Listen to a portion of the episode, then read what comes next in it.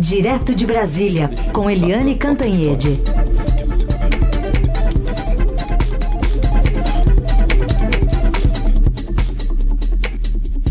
Oi, Eliane, bom dia. Oi. Bom dia, Raíssen, Carolina, ouvintes. Bom dia, Eliane. Bom, finalmente temos PEC da transição e muita gordura para queimar.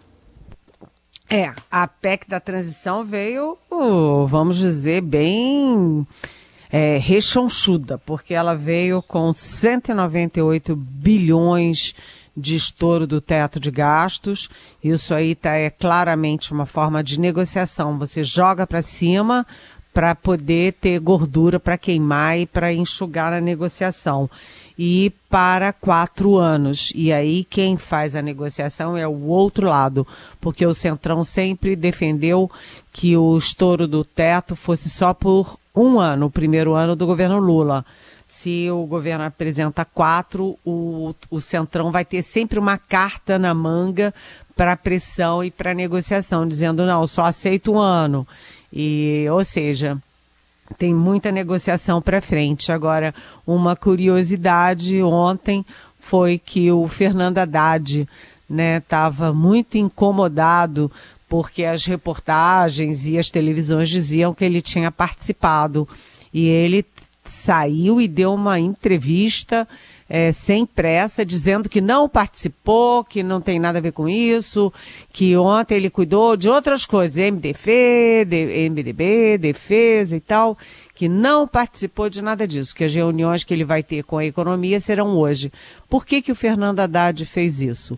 Porque o Fernando Haddad está fugindo dessa PEC feito diabo da cruz. Por quê?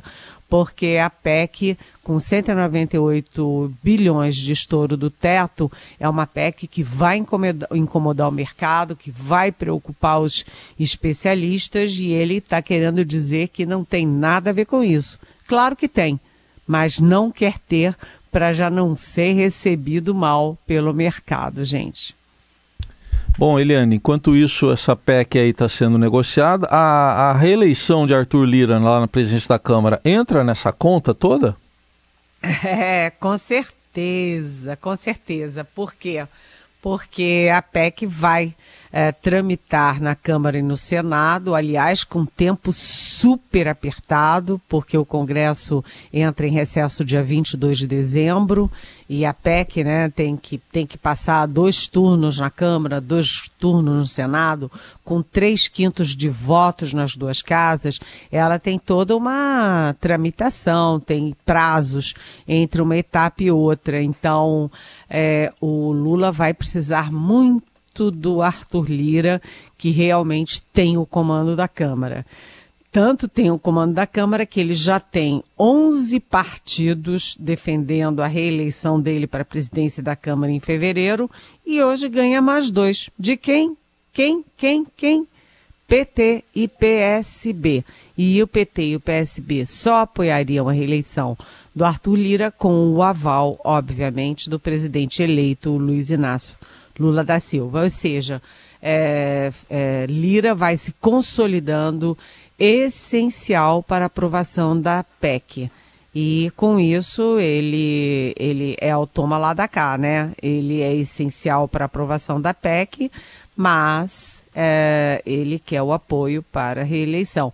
Lembrando que o Lira foi, eu que eu me lembre, ele foi o primeiro se, se não foi um dos primeiros, ele com certeza foi. Uh, um, sim, foi um dos primeiros, se não o primeiro líder político a reconhecer e uh, a aplaudir a vitória do Lula em 2022, mesmo tendo estado na eleição com Jair Bolsonaro. Ou seja, ali tem um padedê Lula Arthur Lira por conveniência dos dois lados. E o Lira sabe jogar o jogo, é um aliado que é melhor você ter com você do que você ter contra você. Que o diga Dilma Rousseff, que uhum. teve o impeachment por assinatura de Eduardo Cunha, então presidente da Câmara. Bom, e nesse PADD, Eliane, queria te ouvir também se será que agora vai o nome de Haddad à frente da economia, né? Um nome que deve ajudar a orquestrar e conduzir esses trabalhos aí no Congresso dessa PEC.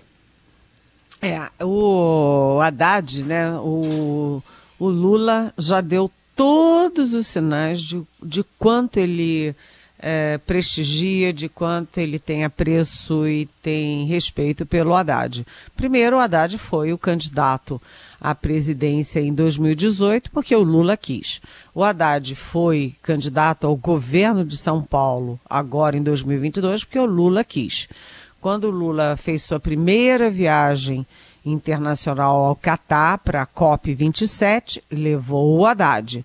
Quando o Lula foi a Portugal, na sua primeira visita bilateral, quem estava na sala a quatro paredes era o Haddad. Né? Agora, quando o Lula vem para a semana decisiva, que é esta semana, que ele chegou ontem, chegou com o Haddad. E na semana passada, quando precisou de um representante para almoçar com os banqueiros, né, com o PIB nacional na Febraban, ele mandou o Haddad. Ou seja, só não vê quem não quer.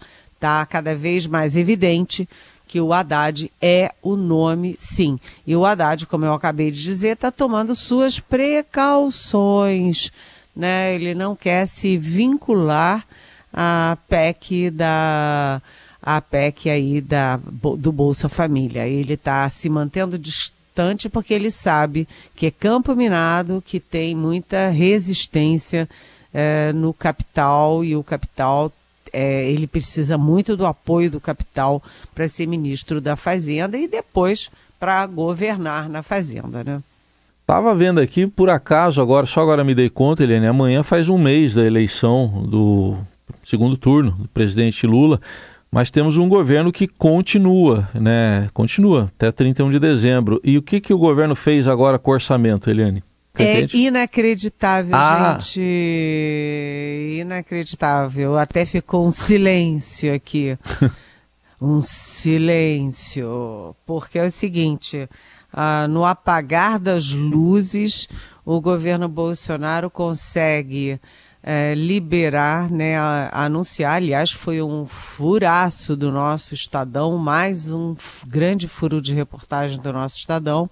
O governo Bolsonaro aprova uh, 900 uh, milhões de euros, o que dá 5 bilhões de reais para comprar é, olha só, 98 tanques blindados para o Exército Brasileiro, 6 bilhões para 98 blindados.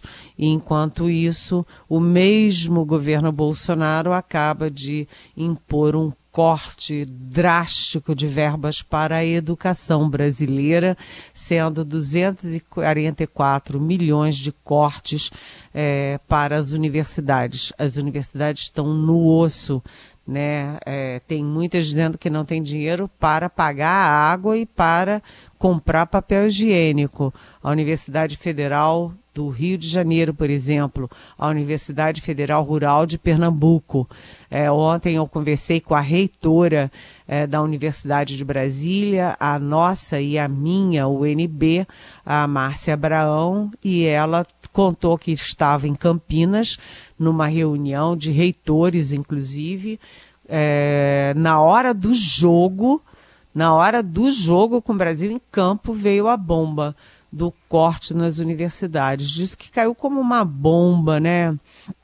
Todo mundo em pânico. E ela me deu um único exemplo do desespero. Né? O corte da UNB foi de 2 milhões e ela tem uma dívida um, é, com, enfim, uma parcela para pagar com é, prestadores de serviços de um milhão e meio que vence amanhã. Um milhão e meio é, para pagar quem presta serviço para o UNB. E ela simplesmente não tem como pagar essa parcela. Então, o mesmo governo que vai gastar 6 bilhões com 98 blindados para o Exército, que não está em guerra, não tem guerra, não tem nenhuma guerra à vista, né, é, corta da saúde, corta da educação, corta do ambiente, corta da farmácia popular, corta da merenda escolar. Gente, isso é de uma indignidade a toda prova, viu? É um cobertor bem curto. E em relação ao próximo ministro da Defesa, Eliane, é, tudo indica que deve ser José Múcio Monteiro mesmo, como você indica no Estadão de hoje? Olha, é, é aquela história, né? O, eu achei, primeiro, muito é, corajoso e uma atitude muito legalista, né, constitucional, institucional dos militares que foram à CCBB se reunir com a equipe de transição, com a equipe do presidente eleito Lula. Né, eles foram é, porque eles têm muita noção do papel das Forças Armadas e do seu papel como cidadãos. Então estavam lá, por exemplo, o ex-comandante da, da aeronáutica, o brigadeiro Juniti Saito, que pegou aquela rebordosa danada no governo Lula, que foi a queda do avião Legacy que que o, o Legacy, o Gol, né, e o Gol caiu, depois pegou aquele, o avião da TAM que atravessou a pista de Congonhas e explodiu é, num prédio, é, pegou toda a crise aérea com insubordinação dos controladores de voo, e ele foi uma figura-chave, então. Estava lá o Junichi Saito, é, também estava lá o ex-comandante da aeronáutica que substituiu o Saito, que é o Nivaldo Rossato. Estava lá também o, o brigadeiro, também brigadeiro, é, Ari Soares Mesquita, e estava o general eh, Gonçalves Dias, que cuida da segurança do presidente Lula, cuidou no governo e cuidou depois. Também estava o general de exército Enzo Pérez, né? E, e também no, pelos civis o Geraldo Alckmin, o Aloysio Mercadante e o Zé Múcio Monteiro, que foi presidente do PFL lá atrás, foi é, presidente do Tribunal de Contas da União TCU e no governo Lula, mesmo vindo do PFL, ele foi responsável pela articulação política. É, como ele não tinha nada que está fazendo ali, né, a indicação clara é de que o Zé Múcio Monteiro é cotado, é o mais cotado, é o favorito para o Ministério da Defesa. Como eu já tinha dito aqui na Rádio Eldorado e falei também na televisão na sexta-feira, é, a intenção do governo é não fazer um grupo de trabalho para, para a transição uh, nessa área da defesa. Passa o bastão. O comandante do Exército passa o bastão para o novo, o, o da Marinha para o novo, da Aeronáutica para o novo, porque é uma continuidade. O problema é que o ministro da Defesa vai ter muito trabalho porque as Forças Armadas estão muito rachadas, muito divididas. É, eu perguntei ontem tanto para o Juniti Saito, brigadeiro, quanto para o, o, o Zé Múcio Monteiro, é, por que, que não tem logo anúncio? E os dois dizem, negam que tenha havido convite para o Zé Múcio, que não teve nada, nada disso de convite. E, mas, no, como eu apurei por outras fontes, na verdade, o Lula ainda tem dúvidas sobre os nomes para os comandos das três forças e não quer anunciar agora o ministro da Defesa e depois hum. os comandantes. Quer anunciar o pacote completo com todos esses nomes. É importante para apaziguar uma área que foi conflagrada no governo Bolsonaro. O Bolsonaro fez a pior coisa possível para as Forças Armadas. Ele politizou as Forças Armadas, contaminou politicamente as Forças Armadas, botou 6 mil militares em cargos civis, ou seja, recompor isso é outra batalha, outra guerra que o Lula vai enfrentar. Muito bem. Eliane, para fechar, o que olhar que você vai trazer para a gente da Copa? É para dentro de campo ou é para alguém que estava na arquibancada? as duas coisas. As duas coisas. As duas coisas. Sabe que jornalista olha para tudo quanto é lado, para trás, para frente, para cima, para baixo, esquerda e direita e centro, né? Uhum. É, primeiro para fora do campo. Quem estava lá, alegre, faceiro? Estava lá Eduardo Bolsonaro, filho 03 do presidente, deputado deputado federal reeleito. Então as pessoas ficam aqui enroladas na bandeira, pegando chuva, lama, fazendo arruaça em torno de quartéis e o filho do presidente está numa boa vendo a Copa lá no Catar. Não é baratinho para lá não, hein? Então você vê que tem os manés, né? E tem os, os enfim, como é que eu definiria? O mané aqui Malandro? A música é fala música, malandro né? é malandro, mané e mané, o que é, a música diz. Bezerra da malandro, malandro e mané e mané. Quem nasceu para ser mané, que vá ficar na porta da, dos quartéis tomando chuva. Pra nada, né? É... Agora, dentro de campo... É, eu que não entendo nada, eu sempre friso, não entendo nada de futebol.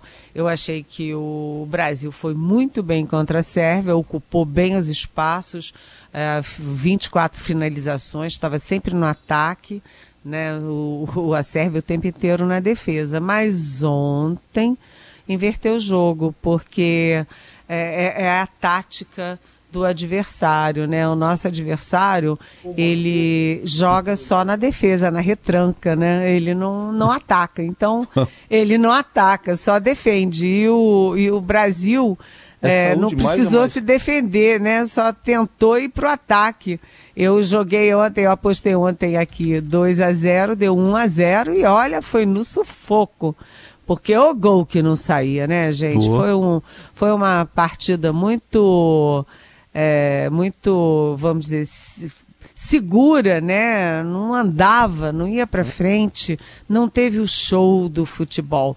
E sem o Romário, sem o Neymar. Danilo, ah, sem o Romário, é porque eu, eu, não sei por que, que eu falei no Romário, sem o Neymar é, e sem o Danilo, mas com uma, com uma característica interessante. O Tite foi corajoso né? Saiu substituindo todo mundo em plena Copa, 0 a 0 na, em campo e ele saiu substituindo e tome é. de substituir. Ele foi audacioso, vamos ver como ele se comporta nas próximas partidas que vem aí. Sexta-feira tem mais, né? Isso aí. Sexta-feira. E malandro é malandro, mané, mané. Dene sempre rápido no gatilho, já mandando um Bezerra da Silva pra gente se despedir da Eliane Cantanhede. Até amanhã, Tchau. beijão. Um beijo. Malandro é aquele que sabe o que quer. Malandro é o cara que tá com